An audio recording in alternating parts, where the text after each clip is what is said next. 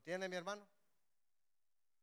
Ok, dice la palabra, aconteció un día, aconteció un día que entró en una barca con sus discípulos y les dijo, pasemos al otro lado del lago y partieron.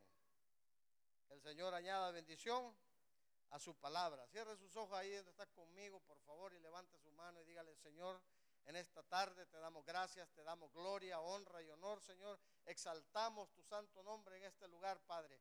Permítenos, Señor, que podamos nosotros escuchar esta palabra, poderla guardar en nuestro corazón, Señor, y que nosotros podamos enseñarla, Señor, y recibirla con la libertad que tu Santo Espíritu nos permita hacerlo, Padre, en el nombre poderoso de Jesús. Amén, Señor, y amén. Gloria a Dios.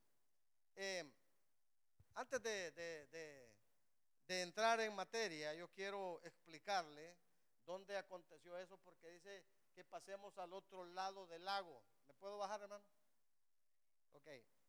Eh, mire, el Señor Jesús dice la palabra que estaba del lado de Galilea enseñándoles. Y en Marcos capítulo, capítulo 4 en adelante dice que ya era de noche. Ya era de noche. Y entonces le dijo a los discípulos, que se subiesen a la barca y que pasaran al otro lado. El, lado, el lago al que se está refiriendo es el lago de Genezaret. Es el mismo mar de Galilea. Es el río Jordán, solamente que hay una depresión, hay una depresión, ¿verdad? Que hace que este río entre, se forme un lago, se forme el mar de Galilea y salga por otro lado. Entonces, el, Señor Jesucristo les dice a los discípulos, pasemos al otro lado. Eh, yo, quiero, yo quiero mostrarles el lado espiritual de esta enseñanza, de esta palabra, porque dice la palabra que, que se subieron a la barca y después vino una tempestad. Ahí lo vamos a leer en Marcos capítulo 4, verso 35. Marcos capítulo 4, verso 35.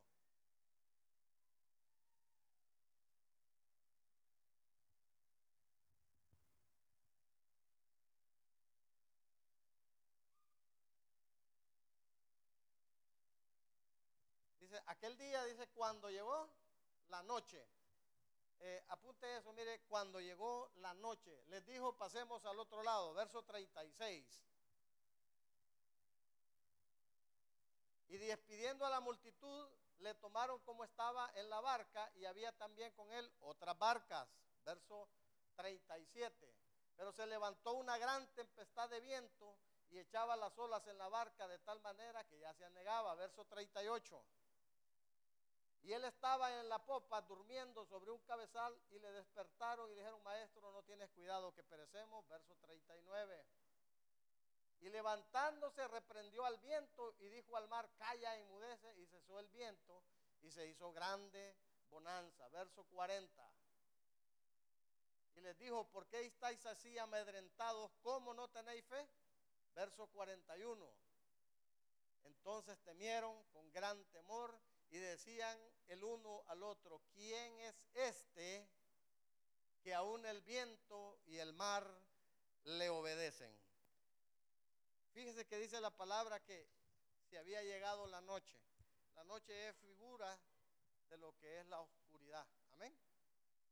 Pero nosotros, hermanos, eh, yo lo que quiero decir es que esa palabra, pasemos al otro lado, está formada por la palabra eh,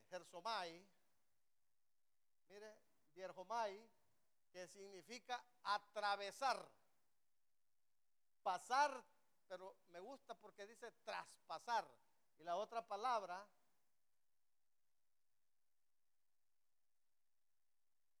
que es la compuesta, dice perán, es a través. Entonces, lo que nos está enseñando el Señor, que lo que Él quiere es atravesar en la oscuridad, llevarnos a un, a un mundo espiritual diferente. ¿Por qué? Porque Galilea, Galilea en el capítulo 9 de verso de, Isaías, eh, ahí dice la palabra, en, en, Isaías capítulo 9, verso 1, dice, más no habrá por siempre oscuridad, ¿verdad? Para la que está ahora en angustia, tal como la aflicción que le vino en el tiempo que livianamente tocaron la primera vez la tierra de Zabulón y a la tierra de Nestalí, pues al fin llenará de gloria el camino del mar de aquel lado del Jordán en Galilea de los gentiles. Verso 2. El pueblo que andaba en tinieblas, dice la palabra, vio gran luz. Los que moraban en tierra de sombra de muerte, resplandeció luz, luz resplandeció sobre ellos. Entonces Galilea es la figura de lo que es la luz, porque Cristo estaba ahí en Galilea, estaba, dice la palabra, que había nacido. Esto es una profecía de Isaías, donde dice que Galilea, la tierra de Nestalí y Zabulón, ya no va a estar más en oscuridad. ¿Por qué?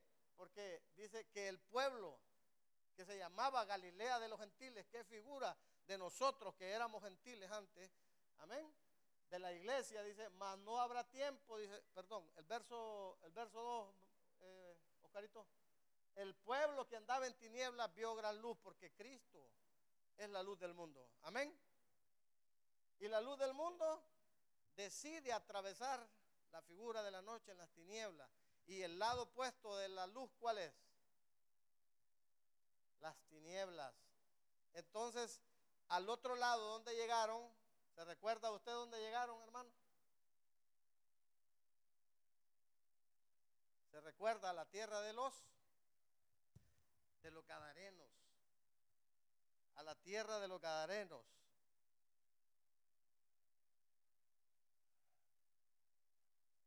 Dice el verso 5.1, vinieron al otro lado del mar, a la región de los Gadarenos. Ah.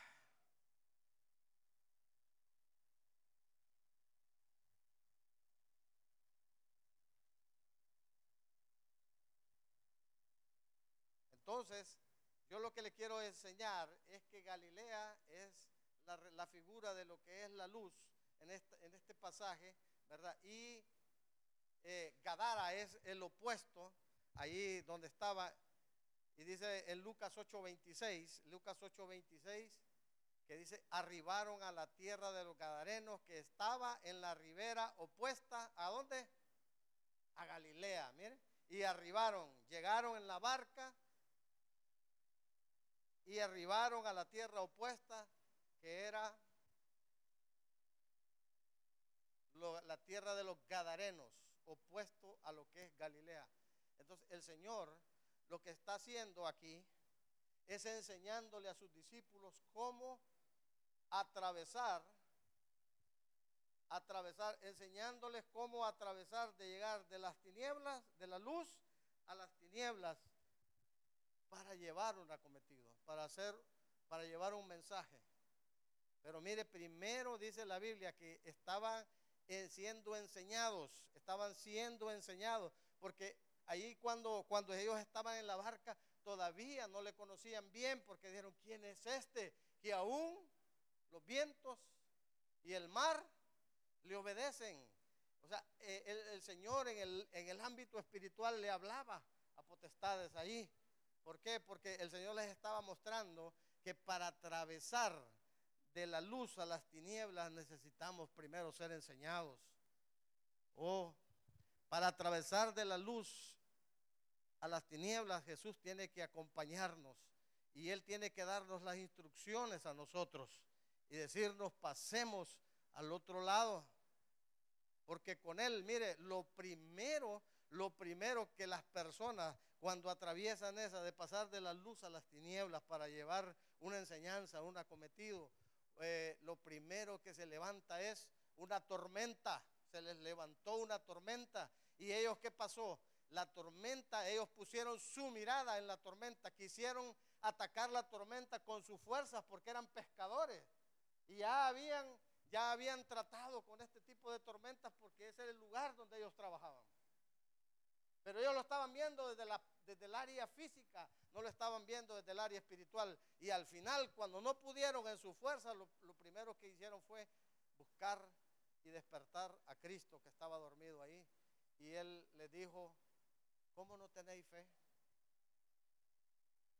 Entonces, eh, para navegar en este tipo de situaciones, lo primero que uno tiene que tener es fe. ¿Por qué? Porque lo primero que ellos desarrollaron fue un temor, porque su mirada la pusieron en la tormenta y no la pusieron en el Señor Jesucristo, porque ellos mismos declararon que no le conocían aún tal cual era.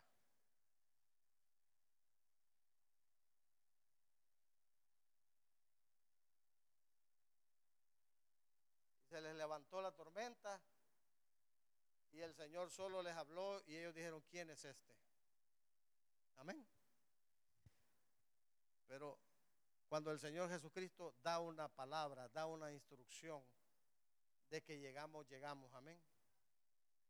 Cuando el Señor Jesucristo da una promesa, levanta una palabra de que llegamos, llegamos. Y a pesar de todo, dice la palabra que ellos llegaron al otro lado. Y dice que inmediatamente, inmediatamente dice la palabra, que llegaron, el endemoniado Gadareno le salió al encuentro y se le postró al Señor Jesucristo. Ahí está, mire, Lucas 8:27. Cuando llegaron él a tierra, vino a su encuentro un hombre de la ciudad endemoniada desde hacía mucho tiempo. Y miren las condiciones que tenía, ¿ve? No vestía ropa. Diga, número uno, no vestía ropa. Ni moraba en casa, número dos. Sino en los sepulcros. Pero la primera condición que tenía era que estaba endemoniado.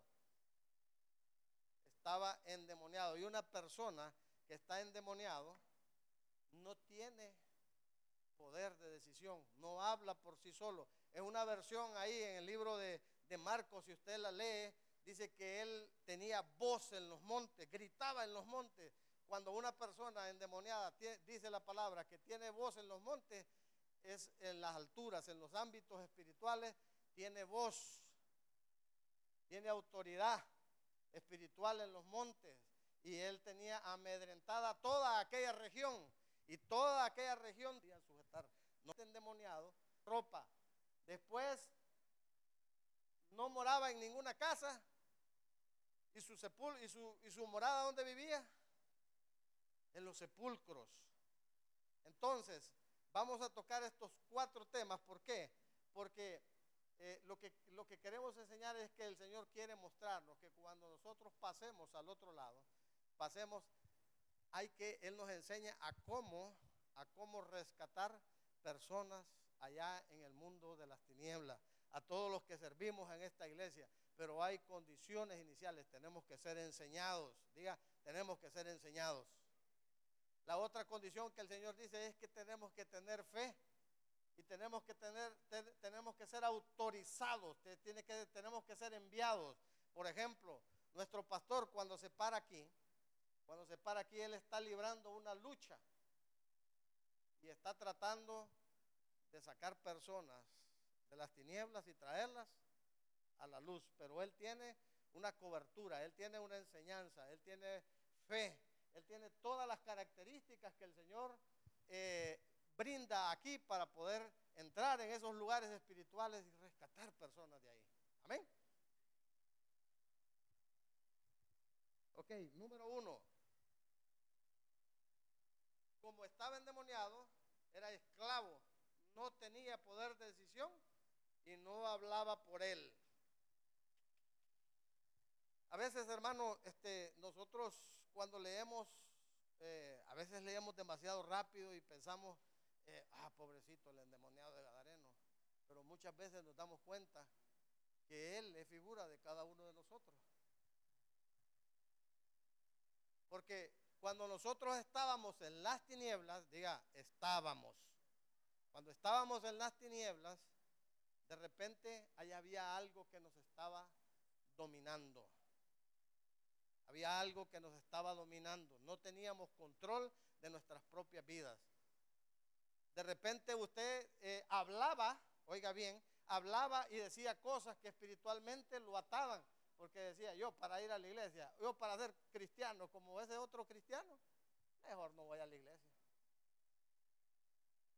Esos son gritos en los montes, son gritos espirituales, hermano. Eso lo atan a usted más. Yo para ser cristiano, así como el hermano Luis, uh, mejor no. Aquí no hay, como dice el pastor, ¿verdad? Hay otros que, que, mencionamos palabras que decir, no, yo, yo, no voy a la iglesia porque, porque lo primero que yo necesito es cambiar. Cuando yo cambie, yo voy a ir a la iglesia, hermano. Como dice Juan capítulo 3, verso 30, es necesario que Cristo crezca en mí para que yo mengue. Pero si yo no le doy la entrada a Cristo a mi vida, yo nunca voy a menguar.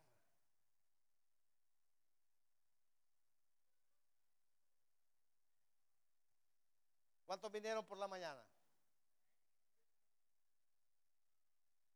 Y el pastor nos enseñaba que cuando uno, cuando uno, cuando las piedras, cuando dice que a uno le tiran piedras, ¿verdad? esa, esa figura, esa figura de tirar piedra es para querer terminarlo de matar. Son palabras, son argumentos para tener, tirarlo de matar. Él sería, dice la palabra, sería con las piedras. Él mismo decía, yo no voy a salir de aquí, yo nunca voy a salir de aquí, aquí me voy a morir, aquí voy a estar, aquí estoy bien, así como estoy, a mí no me pasa nada. Es más, venimos muchas veces a los pies porque empezamos a tener confrontaciones, que muchas veces, muchas palabras que nosotros dijimos nos causaban heridas. Y también causamos heridas a otras personas que también hicimos eso. Una de las condiciones del, endemoniado de Gadareno es que su condición no fue así de la noche a la mañana. De repente todo comenzó en su juventud, porque dice la Biblia que tenía muchos años de estar así en esa condición, pero de repente su condición comenzó mucho antes. Y fue, y fue, y fue involucionando, involucionando hasta que llegó a esa condición, a esa condición que el hombre estaba totalmente perdido. Yo no sé, yo no sé su vida anterior cómo era, pero, pero la mía era difícil, era, ah, no me quiero acordar. Pero sabemos que de dónde el Señor nos trajo. Amén. De dónde el Señor nos liberó. La palabra hoy dice, yo lo sé, yo he sellado la liberación porque muchas veces nos trajo de las tinieblas y nos trajo a la luz. Y lo primero que hizo fue darnos salvación y después nos dio libertad. no sé cuántos chamucos habían en nuestras vidas, el Señor los reprenda. Pero hoy estamos en otra condición. Pero todavía hay personas allá afuera, familiares nuestros, amigos, que están en esas condiciones y que nosotros tenemos que ver, buscar la manera de cómo entrar en esos lugares espirituales y poderlos llamar. ¿De qué manera? Bueno, lo primero que tenemos que hacer es recibir enseñanza, recibir fe y ser enviados. Amén. ¿Se recuerda usted eh, alguien, eh, dice la Biblia que nosotros somos reyes y sacerdotes? En Primera de Reyes, en Primera de Reyes nosotros podemos ver Ahí eh, 16:31 dice que dice la Biblia que el rey Acab dice le fue cosa ligera andar en los caminos de Jeroboam, el hijo de, de, de Nabat y de los sidonios y fue y sirvió a Baal y lo adoró. Mire, esa es una condición de un rey. La Biblia dice que nosotros somos reyes y sacerdotes. Mire, a él, a ese rey, a ese rey un espíritu jezabélico lo dominaba. Que se conviertan ellos a nosotros y no nosotros. Pero a ella, esa mujer lo dominaba. Y en Apocalipsis 2.20 dice, esa mujer Jezabel dice, que seduce y enseña a mis siervos, dice. Oiga bien, hay que tener mucho cuidado que seduce y enseña a mis siervos a comer cosas sacrificadas a los ídolos.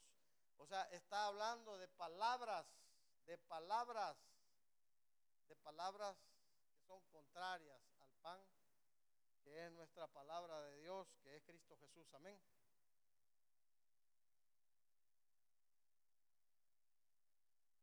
Pero dice Lucas 8:39, Lucas 8:39, que el Señor le dijo al, al endemoniado de Gadareno, al Gadareno, vuélvete a tu casa y cuenta cuán grandes cosas ha hecho de Dios contigo.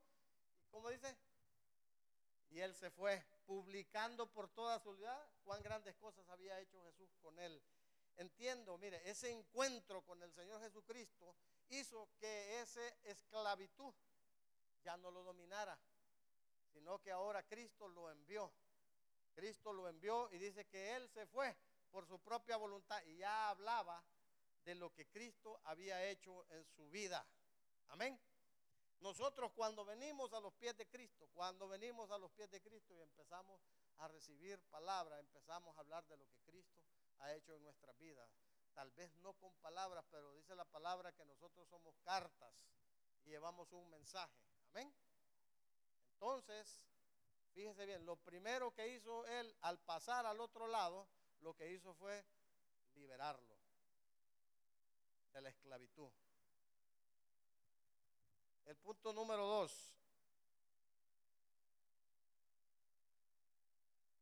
¿Cómo estaba eh, eh, el endemoniado? Estaba desnudo. Estaba desnudo porque dice en, el 27, dice que no vestía ropa. Y una persona que no viste ropa, ¿qué, es? O sea, él no tenía cobertura. No tenía cobertura.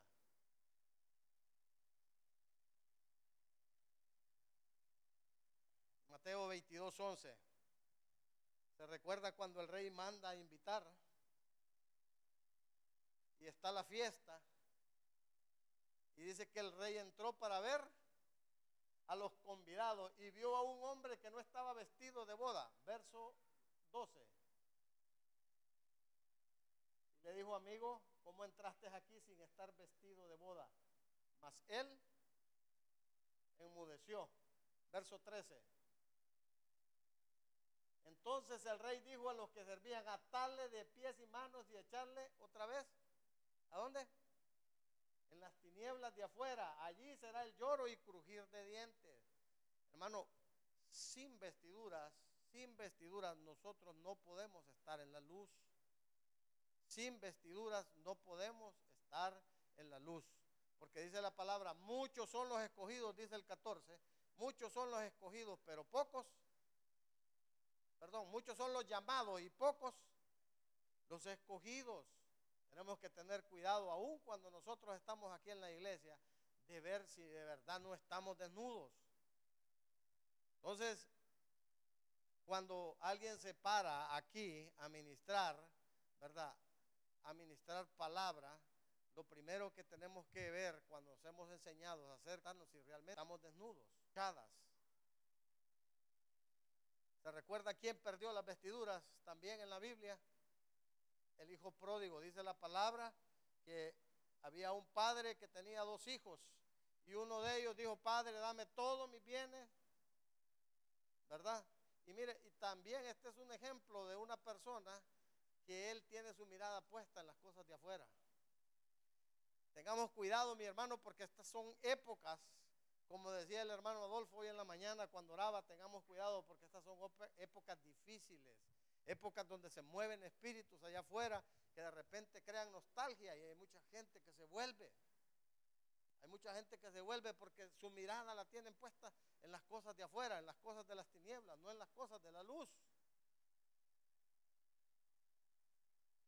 El joven, él tenía puesta su mirada y él hacía planes con lo que el padre, con su herencia, y dice la palabra que fue y derrochó toda la herencia y de repente se vio cuidando cerdos.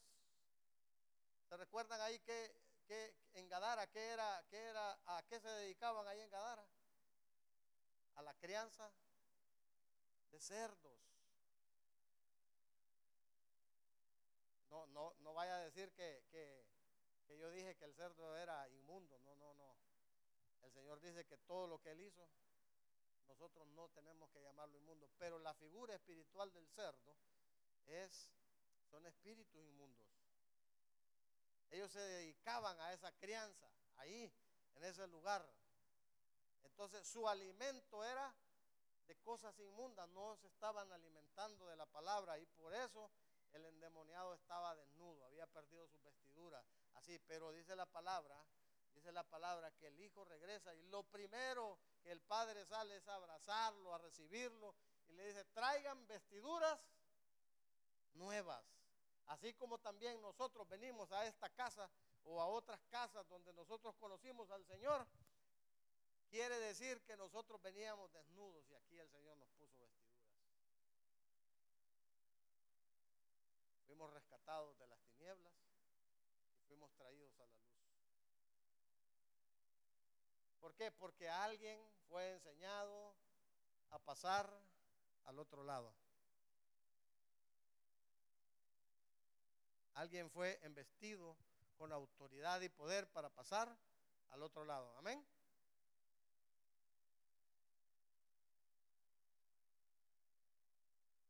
Pero mire, mire, mire ahí en, en,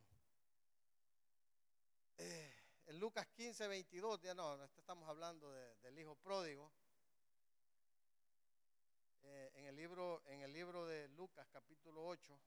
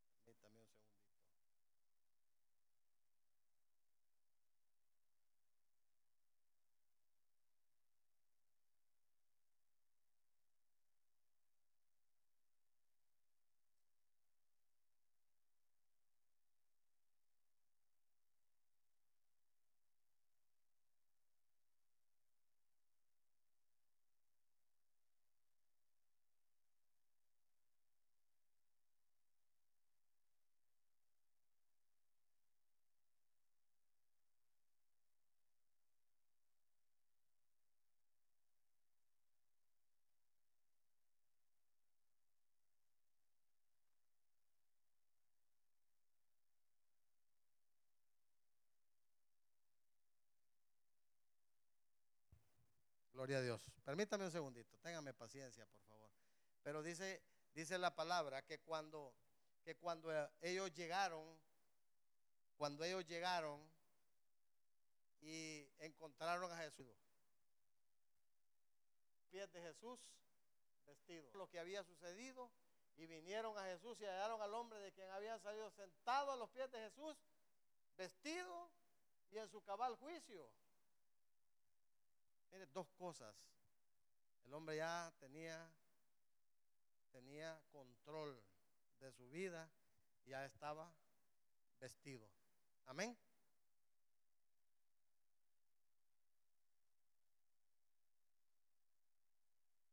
Vamos con el punto número tres.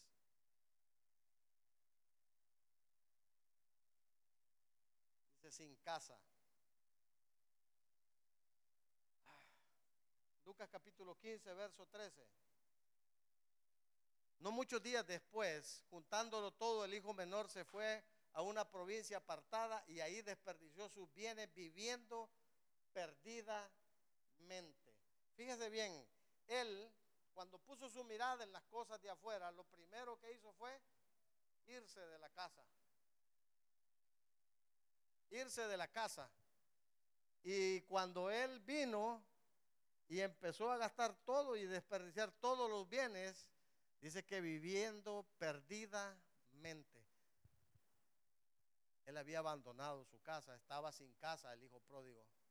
Y muchos de nosotros, hermanos, muchos de nosotros estamos, estamos viendo allá afuera muchas familias que están destruyendo sus casas. Esposos que se están saliendo de sus casas esposas que están dejando a su familia, hijos que se están yendo por, su familia, tratando en sus fuerzas de ir a buscar cosas, de darle placer a sus cuerpos, tratando en sus fuerzas de salirse de las casas, porque dentro de las casas de repente no encuentran lo que ellos necesitan espiritualmente hablando. Entonces ellos se convierten en personas sin casa. Amén. Y lo que terminan es fuera de las casas, sin familia. Hermanos, ¿cuántos no han visto hijos que por causa de las drogas están fuera de las casas? Son echados de las casas, no lo soportan. No lo soportan. Y mire, esta gente dice que trataban de sujetar a este hombre con cadena. Ellos en sus fuerzas trataban, pero no había cadena que lo pudiese detener. No había cadena.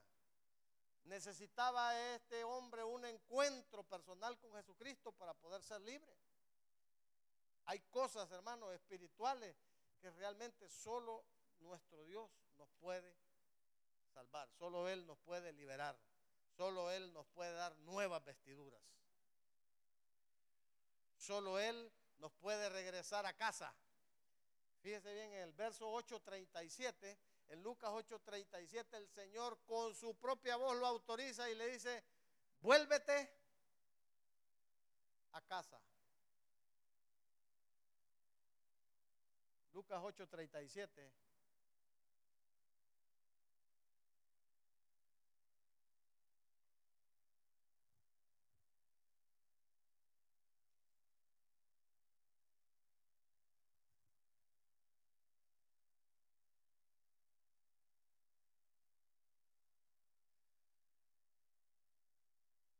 Fíjese que la misma casa le decía, mire, toda la multitud de la región de los Gadarenos le rogó que se marchase, ¿verdad?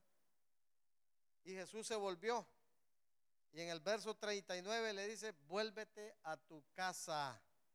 Cuenta cuán grandes cosas ha hecho toda la ciudad, cuán grandes cosas había hecho. ¿Qué otra cosa? Era su lugar donde él vivía, era el lugar de los muertos, sepulcros. Era un muerto en vida. Hermano, nosotros éramos muertos en vida. Necesitamos que Cristo Jesús, dice, dice la palabra que Cristo Jesús nos dio vida. Eso está, el amor del Dios Todopoderoso hace que Jesucristo muere, entrega a su Hijo unigénito, dice la palabra, para que todos nosotros tengamos vida eterna, para que volvamos a la vida, porque estábamos muertos, porque estábamos condenados a muerte. Pero dice la palabra que nosotros tenemos vida, la dádiva de Dios es vida en Cristo Jesús. Amén. Entonces le dice, el lugar de él eh, era el lugar de su vida era los sepulcros, el lugar de los sepulcros donde viven los muertos, hermano.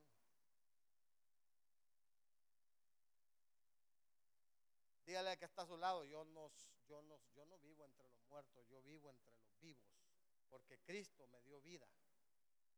Cristo nos vivificó, nos regresó a la vida. Con su muerte en la cruz del Calvario, Él murió para que nosotros tuviésemos vida. Se recuerda, Barrabás era el condenado. Barrabás, el hijo del Padre. Barrabás era el condenado y Jesús tomó nuestro lugar para que nosotros fuésemos, viviésemos. Él murió para que nosotros tuviésemos vida. Amén. Entonces, mire, las cuatro cosas por las cuales, las cuales debemos de ser enseñados a pasar al otro lado. Uno, porque ahí en el otro lado hay personas que están siendo dominadas por el enemigo. Señor lo reprenda. Hay ciertas personas que están siendo esclavizadas por el enemigo. Hay personas que están desnudas sin vestidura. Hay personas allá que, que están fuera de sus casas, han destruido sus casas y ya no están viviendo en sus casas, mucho menos en una congregación como esta, hermano, porque esta es nuestra casa. Tenemos un padre espiritual, tenemos una madre espiritual y cada uno de nosotros, ¿cómo nos llamamos? Hermanos.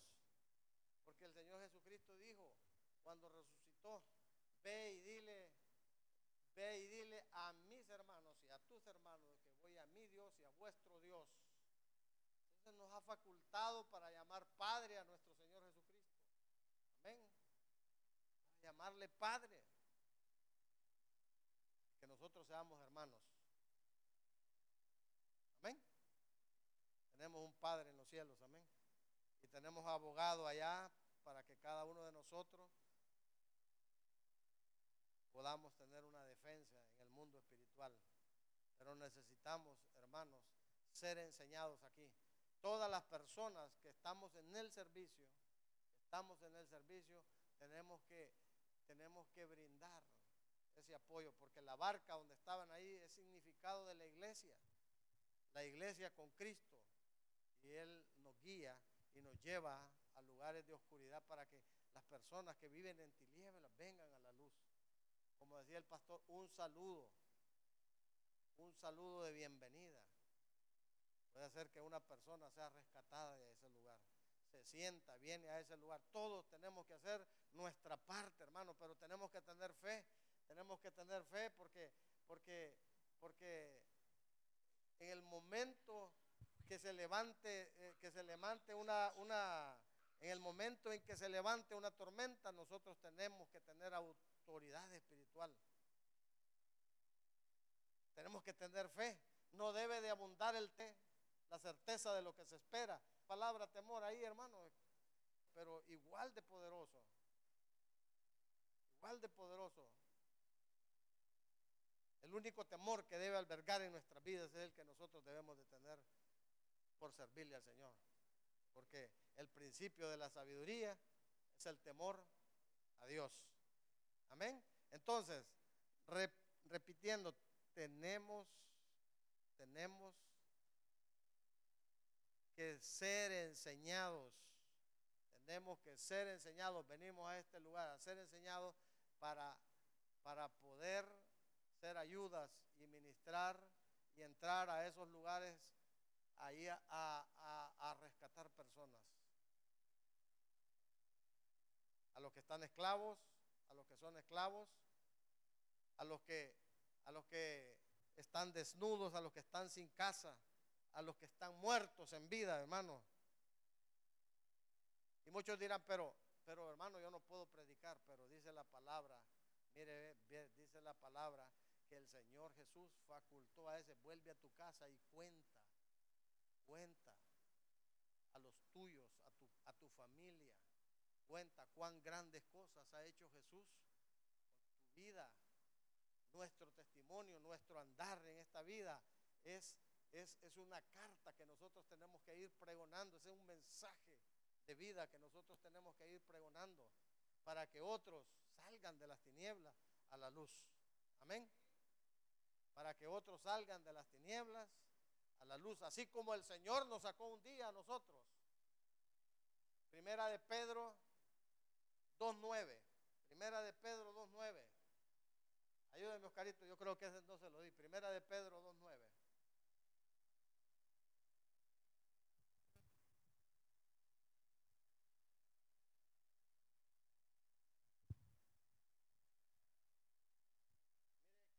Mas vosotros sois linaje escogido, real sacerdocio, nación santa, pueblo adquirido por Dios para que anunciéis, para que anunciéis las virtudes de aquel que os llamó de las tinieblas.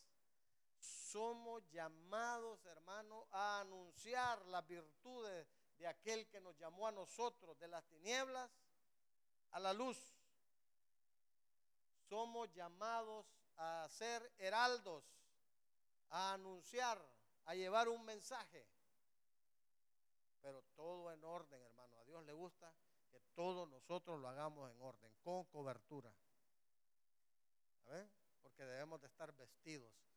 Tenemos que reunirnos en una casa. Volver a, esta, volver a casa es regresar a una congregación. Estar aquí en esta congregación con una vestidura, ¿verdad?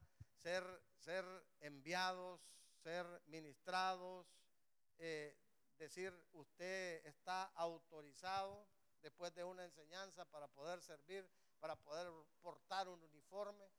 ¿Por qué? Porque eh, tenemos que ser nosotros tenidos bajo autoridad. ¿Por qué? Porque nosotros somos heraldos.